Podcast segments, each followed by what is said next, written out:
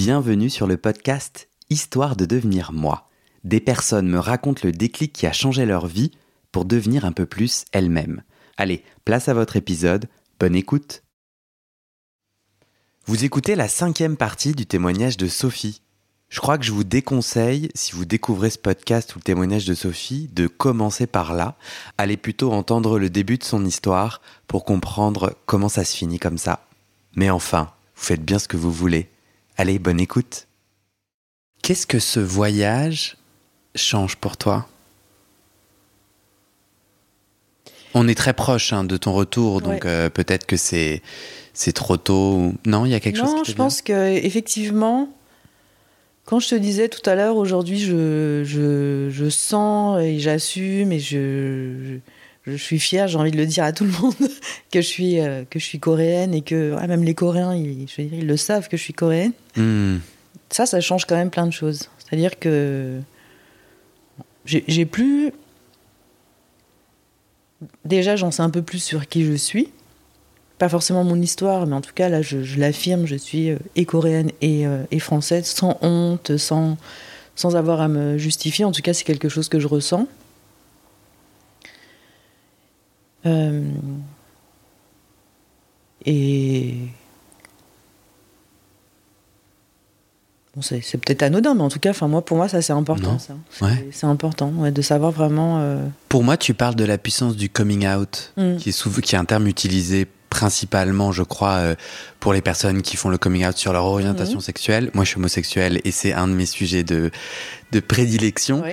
Mais tu parles de, de, de, de ces petites nuances, de cette petite symbolique de dire et d'arriver à assumer. D'ailleurs, quand on dit, on n'assume pas toujours mais c'est d'être plein et entier avec soi dans toutes ses facettes. Et une de mes facettes, voilà, c'est mon orientation sexuelle. Et hum, c'est des détails, en fait, euh, Mhm. de le dire ou de pas le dire aux gens, parce que parfois, c'est des détails. On peut croire que ce- c'est un détail, que c'est une nuance, bon, parce que les- j'ai vraiment besoin de- que les gens sachent Mhm. avec qui j'ai envie d'avoir des rapports sexuels. Bon, on s'en fout, c'est mon intime. Et en fait, ça change tout. Mm. Ça change tout parce que tu es libre de le dire ou pas. Tu n'as plus honte. Ouais, et puis surtout, je le ressens vraiment. Hmm. Euh, c'est vrai qu'avant, on me demandait donc tu es de quelle origine? Je disais je viens de Corée du Sud, donc ça a amené d'autres questions. euh, Est-ce que tu y vas souvent? Est-ce que tu parles le coréen? Et, donc, on- et alors qu'aujourd'hui, je m'en fous complètement, même si je parle pas le coréen, même si j'y suis allée qu'une fois dans ma vie, euh, moi je le, je le sais, je le ressens que je suis, Hmm. euh, que je suis euh, coréenne, Et du coup, certifiée par les Coréens. Et, et, et je suis persuadé, moi, que c'est un. Tu l'as, en plus, tu l'as dit, tu as dit, à partir du 22 octobre, là, j'ai fêté ma première. Ouais. Mon, l'an 1 de quelque Ouais. chose, tu vois. Et, et tu l'as dit aussi dans un précédent, précédent Mhm. Échange où tu as dit euh, je commence un nouveau chapitre de ma vie. Oui. Et euh, je suis trop curieux de savoir, du coup, euh, avec ce nouveau bol d'oxygène, ou qu'est-ce qui, du coup, va pouvoir se faire qui pouvait pas se faire avant? Ouais, alors ça, c'est vrai que je.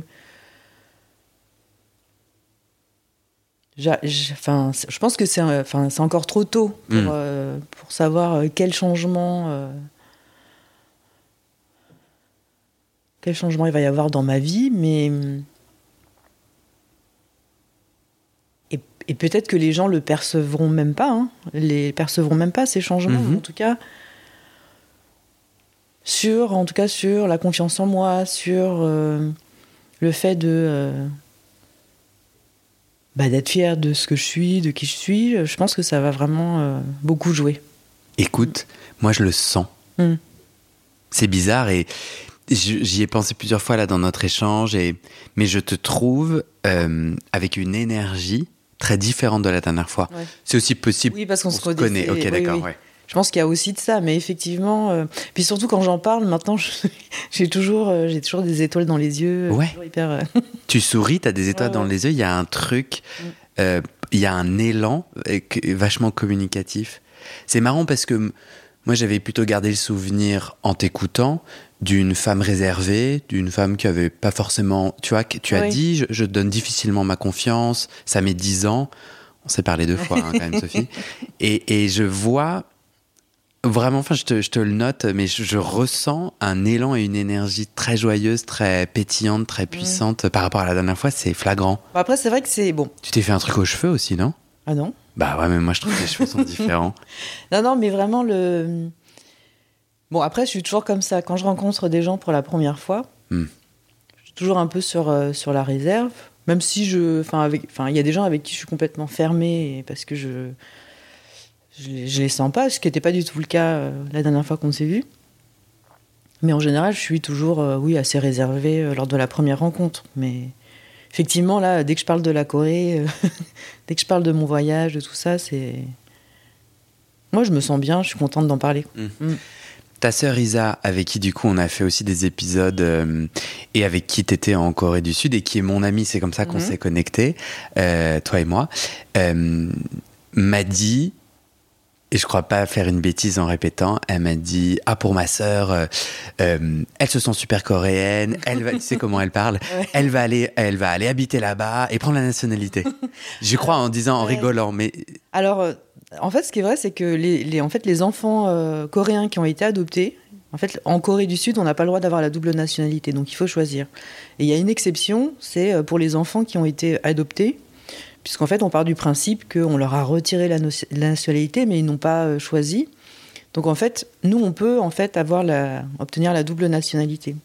Donc, effectivement, moi, je, je vais, oui, oui, je vais la demander. J'allais demander, c'est quoi la suite de ton histoire avec la Corée du Sud? T'as envie d'y retourner? Ah ouais. Ah ouais. Ah oui, pour moi, c'est une évidence maintenant que, bah, comme ça les pétille, gens, ça pétille. Pour moi, c'est vrai. pour moi, c'est vraiment je chaque année, euh, je retourne au pays euh, comme euh, bah, comme les gens euh, qui viennent d'un pays et qui retournent chaque année pour les vacances. C'est vraiment euh, pour moi, c'est une évidence. Ça. Ah ouais, c'est une évidence d'y retourner euh, chaque année. Y vivre, pas forcément, mais euh, je pense que je serais plus heureuse en tout cas d'y vivre aujourd'hui que quand j'étais plus jeune. Mais bon, pour l'instant, c'est pas dans mes projets. Mais par contre, effectivement, d'y retourner régulièrement, au moins une fois par an. Il y a des choses, parce que deux semaines de voyage, j'imagine que c'est, ça reste superficiel. Oui. Enfin, à, à plein d'égards, c'était très profond pour toi. Mais ce que je veux dire, c'est que est-ce que tu as pressenti des choses ou des endroits que tu as envie de creuser pour aller à la rencontre de cet autre pays, de ton autre pays? Je pense qu'on a quand même eu un, un bon aperçu. J'ai envie de découvrir de toute façon. euh, Enfin, 15 jours, ça suffit pas pour euh, découvrir un pays. Donc j'ai envie justement d'y retourner et à chaque fois de découvrir euh, de nouveaux endroits. J'ai envie aussi de retourner euh, aux alentours de Busan. En fait, il y a une ville dont euh, mon père est originaire et où il est euh, décédé. Donc j'ai aussi envie d'aller là-bas. Mais oui, j'ai envie de parcourir la Corée et de découvrir, découvrir le pays, oui.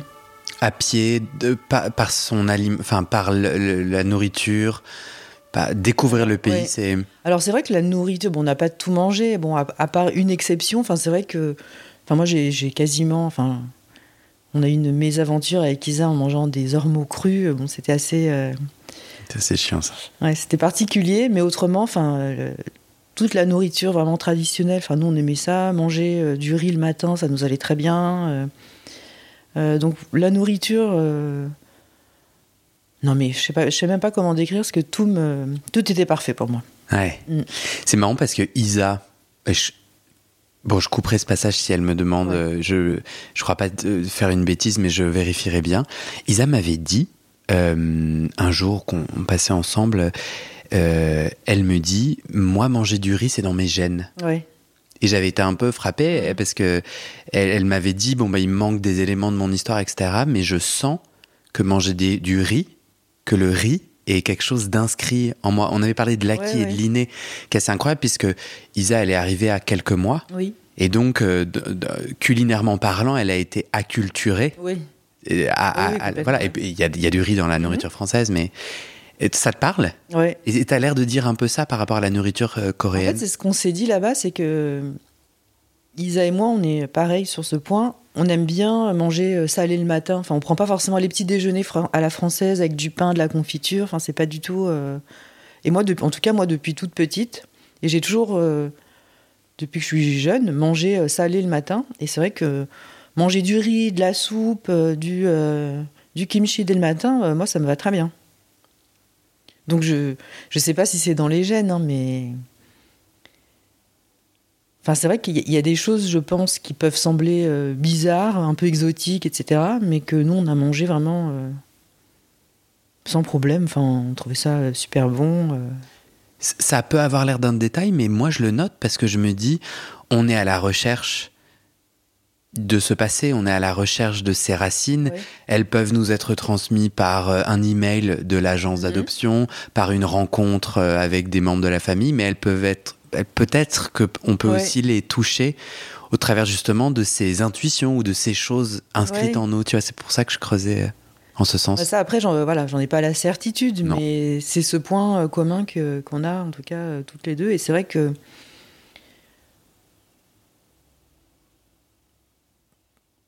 En fait, tout ce, tout ce qu'on a mangé, euh, enfin moi, il n'y a, a, rien, euh, bon à part les, les ormeaux crus, mais il n'y a rien qui... Parce que là, c'est vraiment comme manger du cartilage, hein, donc c'est vraiment très particulier. Mais même les Coréens eux-mêmes, à part peut-être les personnes plus âgées... Euh, c'est leur escargot. Truc un peu chewing-gum. Ah, c'est quoi un ormeau bah, C'est comme un... Juste, excuse-moi, viande, poisson. Ah, c'est du poisson, c'est un coquillage. Ah. Mais en fait, quand on le mange cru, c'est exactement comme si tu mangeais du cartilage euh, de poulet. Quoi. Ok. C'est non. C'est non. Il y a eu d'autres. Cuit, c'est bon. Il y a eu d'autres moments, euh, un peu de où tu t'es connecté de façon un peu mystique mmh. euh, à, cette évidence. Donc tu as dit tout était parfait, c'était évident. Je ramène un peu cet exemple du rapport à la nourriture. Est-ce qu'il y a eu d'autres moments, d'autres expériences où tu t'es dit bah, voilà quelque chose que dans, Dans la culture coréenne, même si tout à l'heure, euh, quand, on a démarré l'entretien, je disais qu'effectivement j'ai eu la chance de vivre, de grandir en France parce que euh, voilà, il n'y a rien qui dépasse euh, en Corée, tout le monde est identique. Je te disais, voilà, moi j'aime l'idée d'être libre, mais en même temps, le mode de fonctionnement coréen, le fait de ne pas faire de vagues, de ne pas faire de bruit, c'est-à-dire qu'on est dans le métro, il n'y a personne qui crie, qui tout le monde est sur son téléphone, les gens se regardent pas. Moi, j'ai jamais été. Euh, je le suis un peu plus maintenant parce que je l'ai travaillé, mais avant, je n'aimais pas regarder les gens dans les yeux, etc. Et ça, c'est des choses là-bas, les gens se regardent pas. Je disais toujours à Isabelle, mais tu dévisages les gens. Isabelle, elle est hyper expressive. Et quand elle regarde les gens, elle est. Et, moi, j'ai tendance à marcher où je vais regarder discrètement, où je regarde un peu mes pieds, etc. Et là-bas, ben, ils sont comme ça. Donc là, je me suis vraiment. C'est pour ça que je me disais, mais moi, je suis vraiment coréenne. Le fait qu'ils aiment l'ordre, euh, tout est bien organisé, etc. Le fait que, par exemple, euh, dans le métro, il y a des places qui sont vraiment dédiées aux femmes enceintes ou aux personnes âgées. Et même si le métro est bondé, s'il n'y a pas de femmes enceintes et de personnes âgées, personne ne va s'installer. Et moi, j'adore. et Isabelle me dit, oui, mais il n'y a personne. S'il y a une femme enceinte, je me lèverai. Je dis, ah non. Euh. Et moi, ça, j'adore moi, je suis un peu une psychorigide, etc. Donc, et tout ça, finalement, je, me disais, mais moi, je suis vraiment coréenne. Le fait que personne ne traverse les feux si le, feu est piéton, il n'est pas, pas vert, même s'il n'y a pas de voiture. Donc, tout ça, enfin, vraiment, l'ordre, le fait que ce soit bien organisé, qu'il n'y ait pas de retard. Ah ouais, c'était. Ah oui, moi, j'ai adoré. Hmm. Mm. Juste euh, tout à l'heure, tu parlais euh, que dans un de tes prochains voyages, tu aimerais aller dans le village natal de ton père. Tu sais à peu près il y a combien d'habitants dans ce village?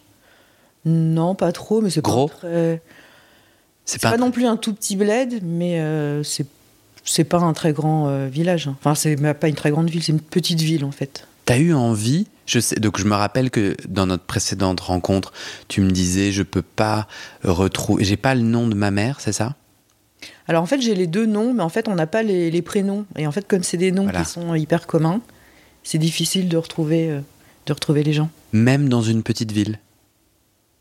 En fait, est-ce que tu as l'appétit, est-ce que tu as l'élan, ah, tu as, as, bougé ta tête en mode j'hésite, d'enquêter en fait, d'essayer de, d'essayer de, rencontrer? Alors, je ne l'ai pas eu pour ce premier voyage, j'avais pas envie d'insister, mais je pense qu'effectivement, si je, la prochaine fois que j'y retourne et que, que, je vais euh, dans, ce, dans ce village, euh, je ne sais pas si je vais euh, enquêter de manière hyper active, mais en tout cas, je, je vais y penser. Donc, pourquoi pas? Pourquoi pas? loin, Pourquoi pas enquêter de manière pointu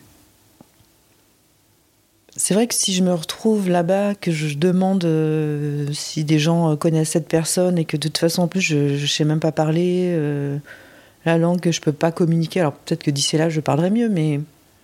Et puis Sophie, si on se dit on va essayer un truc et qu'on imagine le pire, c'est sûr qu'on va pas y arriver. non, mais je dis ça en te taquinant. En fait, leur histoire est particulière. Ouais.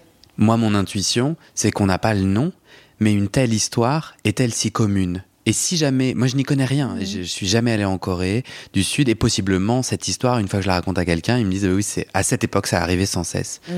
Mais on a des façons d'aller essayer de reconnecter. Et toi, tu as dit cette fois-ci, j'ai pas eu envie d'insister. Je sais plus si c'est Oui. le bon terme. Pourquoi? Et en fait, je crois que je te, je te pose la question parce que moi, je suis un bourrin et je sais pas ne pas insister, ce qui est un problème Ouais. en soi. Et, et je me dis tiens. Toi, tu as, est-ce que tu as été connecté à un soin de non une chose à la fois? Oui, c'était plutôt ça. C'était vraiment une chose à la fois, mais je me suis dit, euh, bon, le, le prochain voyage, ou en tout cas quand, euh, quand j'y retournerai, mais en tout cas, je sentais que c'était pas le bon moment. Et même quand je te dis et pour le prochain, tu me dis t'as l'air un peu mi figue mi raisin. en fait, j'ai envie d'aller donc euh, de découvrir un peu euh, cette ville ou ce- cette petite ville ou ce village. J'ai envie de découvrir, mais plus pour savoir euh, d'où vient mon père, où il a grandi. Puis en plus, il, y est mort, donc je pense qu'il y a vécu peut-être toute sa vie, ou en tout cas une grande partie de sa vie. Donc c'est ça qui m'intéresse. Après, partir à la recherche de d'éventuels oncles, tantes, cousins, etc. J'hésite encore un peu. Pourquoi? Bah, c'est vrai que là, en, en réfléchissant, je, je sais pas pourquoi, je me suis dit, mais peut-être qu'ils savent pas, mais en même temps, mes parents étaient mariés et, et ils m'ont euh, abandonné quand j'avais deux ans, donc il y a quand même de grandes chances Deux ou trois? qu'ils sachent. Deux ans ou trois ans? Enfin, ils m'ont abandonné à l'âge de deux ans et j'ai été adoptée à, Ah, c'est pour ça que à je trois ans. Euh, mais oui, c'est vrai qu'il y a quand même de grandes chances que ma famille soit au courant de mon existence quand même.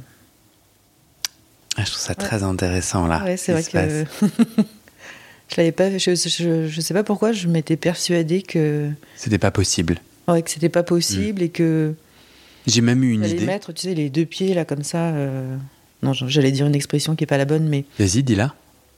non, non, c'est Elle dira ce que tu voulais vraiment pas dire. du tout adapté. Non, mais en fait, j'avais l'impression de justement de m'immiscer dans la vie des gens, alors qu'en fait, euh, et de leur apprendre des choses qu'ils savaient pas, alors qu'en Ah. fait, il y a quand même de grandes chances qu'ils qu'ils soient au courant de mon existence. Ouais. Une des barrières que tu ressens, c'est le secret de famille.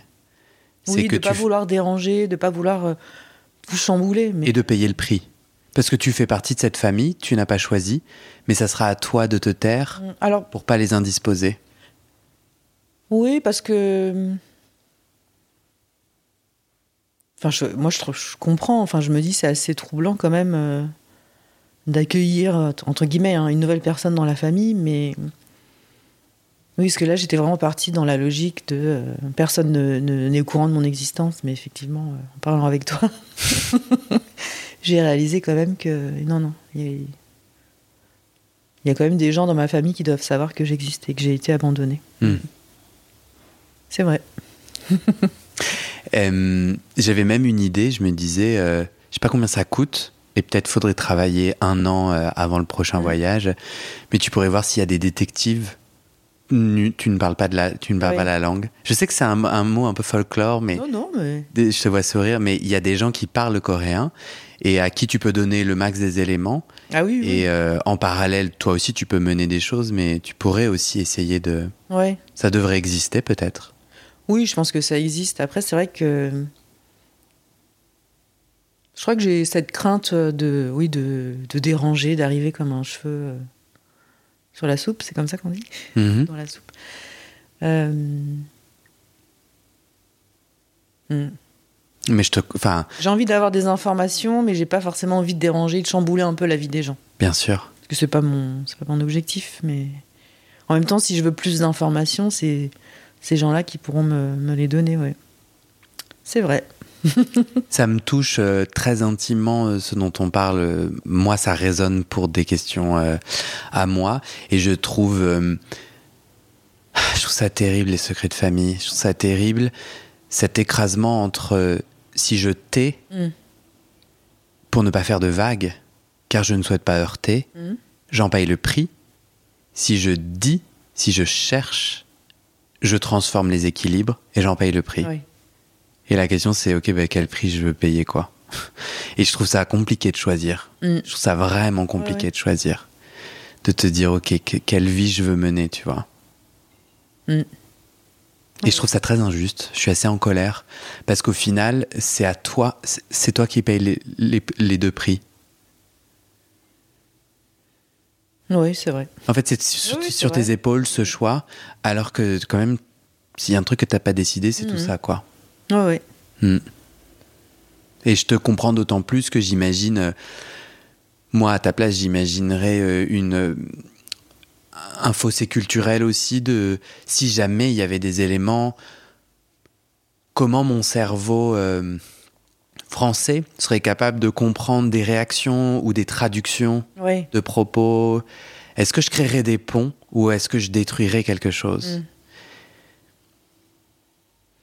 Et je pense aussi que ce que, ce que je crains, c'est. euh, bon, bon, ça, de chambouler euh, la vie des gens.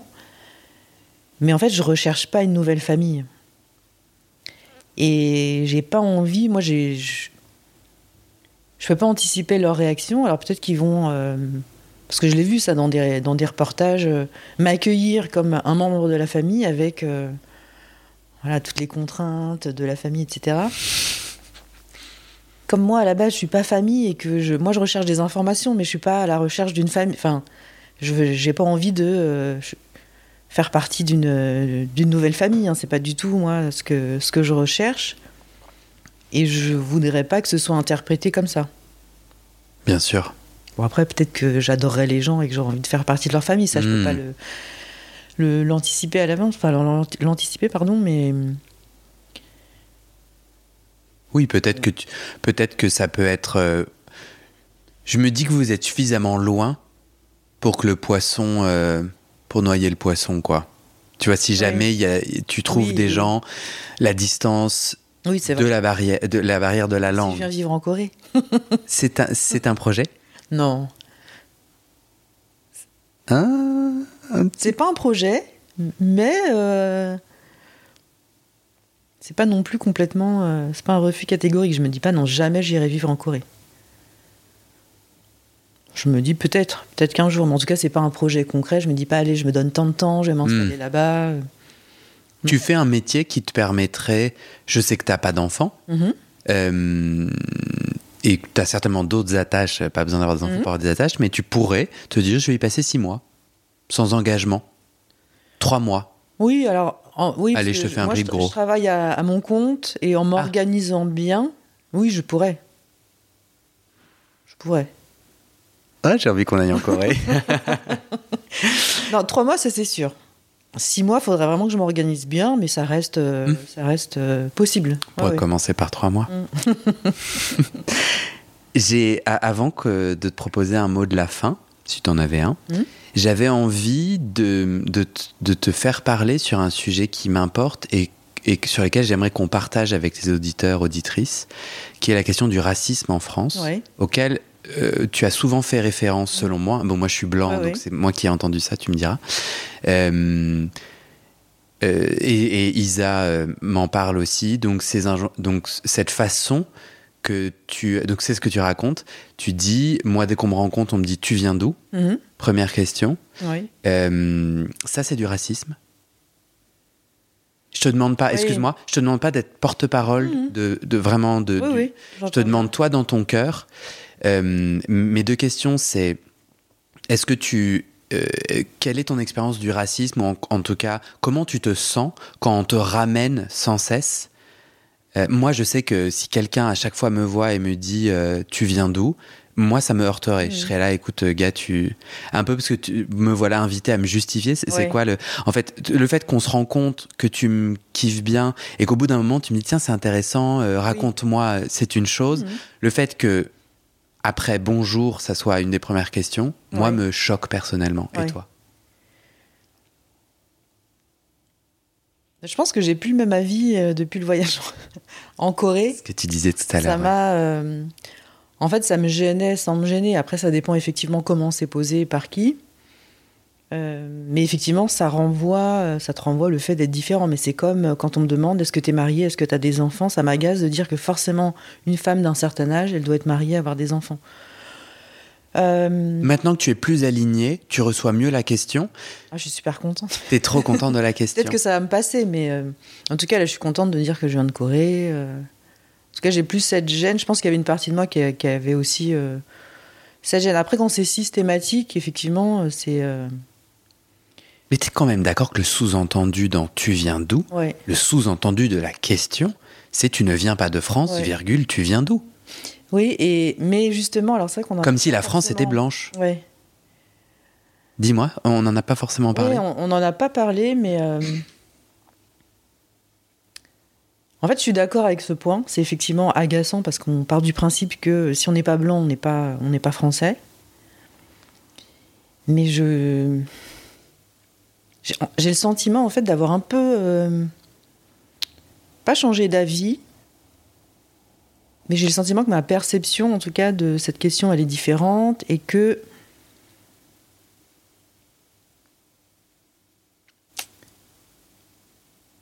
je sais pas comment le J'entends bien que toi, tu reçois plus facilement cette question et elle vient te demander des justifications que tu es heureuse de donner. Ce que je trouve par exemple raciste, c'est qu'effectivement, euh, euh, quelqu'un ne fasse pas la différence entre, par exemple, ma sœur et moi. On ne se ressemble pas du tout, on n'a pas du tout le même euh, physique. Et, le fait de penser que vraiment, bon, bah, une chinoise, c'est une chinoise, entre guillemets, ça, ça m'agace. Mais cette question, en tout cas, tu viens d'où? Si quelqu'un nous écoute et se, et se voit la poser toujours, il se dit, mmh. tiens, bah là, il parle de moi, est-ce que tu lui dirais vas-y, le fais pas ou pas? Hmm. ah. C'est compliqué cette bah, question parce qu'effectivement, ça dépend euh, de comment c'est posé, euh, à qui, mais. Oui, c'est. Hmm. En tout cas, euh, moi, je leur dirais, bah, le fais pas. Le fais pas parce que, mais ça c'est mon point de vue, et j'ai repris quelqu'un que j'aime très fort, avec qui on faisait une visite d'appartement. La personne qui vendait son appartement était non blanche. Mhm. Et ça a été la première ah question. Ah, mais quand c'est la première question, oui, c'est agaçant. Et en fait, du coup, on s'est un peu engueulé après en disant, ben en fait, non, c'est pas. c'est Je trouve que d'aller à la rencontre de l'histoire de l'autre. En fait, c'est comme si je croise quelqu'un en fauteuil roulant et je lui dis salut. Il t'est arrivé quoi Et en fait, t'es là. Euh, je, trouve ça important dans l'espace public et ou dans la rencontre, mais c'est reste que mon opinion, mmh. que euh, on soit pas sans cesse en train de ramener les gens à, sans, sans, tact à, des choses où en fait on ne sait pas l'histoire des gens. Et possiblement il est arrivé bah, notamment sur l'exemple de le fauteuil roulant c'est forcément pas un truc euh, euh, trop joyeux à partager mmh. quoi. Et je, ne dis pas que tu viens d'où est forcément une question très chargée, mais je trouve très intéressant que sur ton exemple, les gens n'avaient pas conscience de, de l'exercice terrible qu'ils te demandaient de faire, au fait. Oui, en plus, le fait d'avoir un nom français, donc forcément, ah bon, c'est votre père ou votre mère qui est, ou ton père ou ta mère qui est français. Il faut expliquer qu'on a été adopté, etc. Donc, mais je crois que là, je suis trop dans l'euphorie encore de, euh, du mm. voyage coréen et que là, j'ai envie qu'on me demande d'où je viens. tu viens d'où, Sophie? De Corée du Sud, de Busan, exactement. Trop bien. tu sais qu'il faut que j'ouvre une carte pour voir où c'est exactement ce que je n'ai pas encore Dans le sud, en fait, le... ce qu'ils disent en Corée, c'est que Busan, c'est l'équivalent de Marseille, en fait. Si on fait le parallèle entre euh, Paris et Marseille. Donc Isabelle rigole en disant que j'étais une cagole euh, coréenne.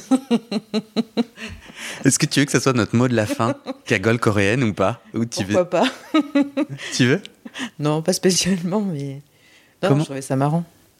ça a changé quelque chose pour toi de faire ce podcast? Ou c'est anecdotique? Ce qui a changé, c'est le voyage, c'est... Bah, c'est vrai que je, ne me sentais pas capable de, de le faire. Et euh, j'étais quand même contente de le faire, même si m'écouter, ça a été vraiment un, supplice. Euh, mais euh, non, non, j'ai été vraiment contente de le faire. J'étais contente qu'on se retrouve aussi aujourd'hui pour faire un petit retour là sur, sur mon voyage. Moi, je suis un petit peu à retardement, donc je ne sais pas forcément dire tout de suite ce que ça change, mais En tout cas, c'est dans le, c'est dans la lignée, je trouve, de ce chemin que je suis en train de faire pour à la découverte de moi-même. Et puis voilà le fait de en fait, je me suis fait violence aussi pour euh, affronter donc la découverte de la Corée. Et je trouve qu'aujourd'hui, je me fais un peu plus euh, pas forcément violence, mais en tout cas, je fonce un peu plus. Alors foncer, euh, bon, c'est pas, je suis pas non plus une fonceuse, hein, mais j'hésite moins à faire les choses. J'ai envie de, j'ai envie d'oser en tout cas, de plus oser à faire les choses, même des choses qui me semblent un peu originales ou ouais ouais. Ben moi, j'ai envie de te remercier, Sophie, d'avoir osé et d'avoir et que tu m'aies offert et partagé ce, ces moments.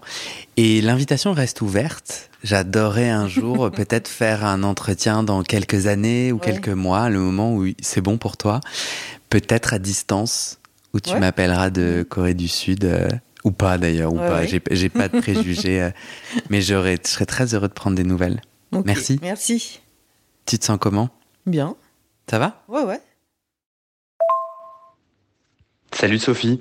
Il y a une dernière question que j'ai oublié de te poser hier lors de notre enregistrement. Euh, j'avais envie de savoir comment toi tu perçois l'expérience de ta sœur Isabelle en Corée, puisque vous avez voyagé ensemble, et si tu te compares, comment tu as l'impression que votre expérience a été différente? Et l'idée, c'est pas du tout euh, que tu racontes à sa place, puisqu'elle va le faire dans un prochain épisode. Mais j'étais curieux quand même d'avoir ton regard de sœur, si tu veux en dire quelques mots. Alors en fait, ce qui est, euh, marrant, c'est que j'avais l'impression qu'Isa, c'était elle qui découvrait la Corée pour, euh, la première fois, alors que elle, elle était déjà retournée il y a quelques années, je crois, il y a 18 ans. donc moi, je regardais partout, j'étais vraiment enfin beaucoup dans l'observation. Je voulais, euh, enfin voilà, écouter les bruits de la rue, euh, m'imprégner de l'ambiance des villes dans lesquelles on allait et tout. Et bah, elle, comme d'habitude, euh, fonceuse, regardait pas derrière, fallait visiter, voir un maximum de trucs, optimiser les temps de trajet, etc.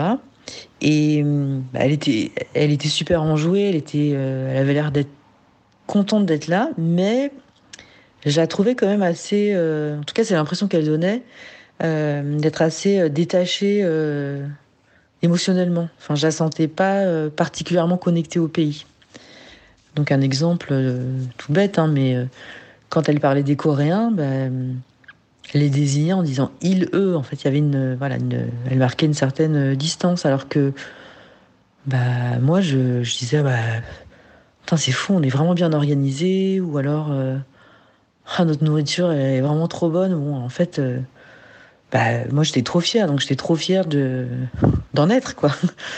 Et euh, bah, du coup, moi je considérais que, enfin, je pensais qu'elle se considérait comme une comme une touriste, que que ça lui faisait pas tant de choses que ça et que et que ouais, elle était contente, mais voilà, je, pensais vraiment qu'elle qu'elle se considérait comme une touriste et c'était ma perception euh, sur le moment et tout au long du voyage. Et c'est simplement, c'est bizarre parce que c'est simplement le dernier jour, en fait, on buvait un petit café et on faisait un, voilà, un premier bilan de, de notre voyage.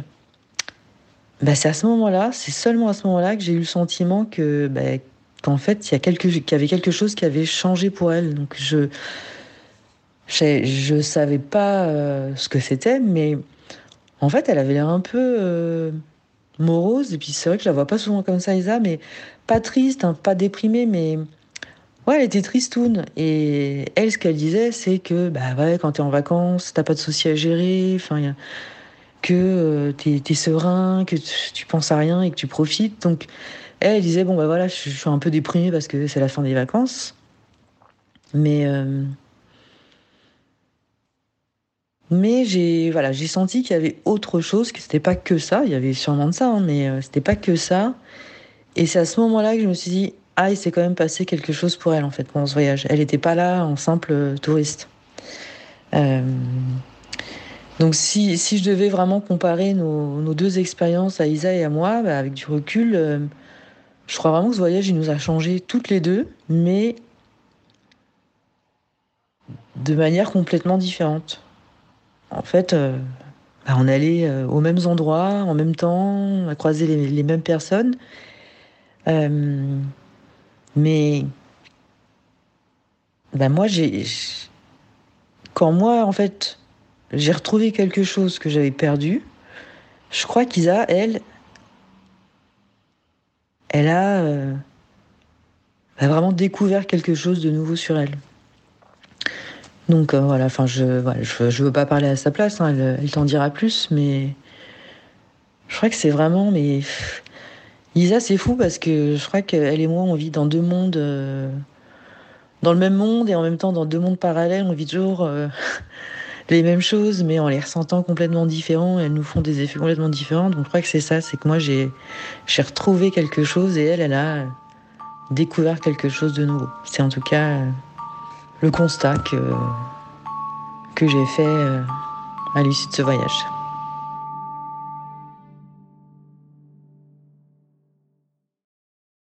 Et c'est la fin de cet épisode. Vérifiez dès maintenant si la suite est déjà publiée.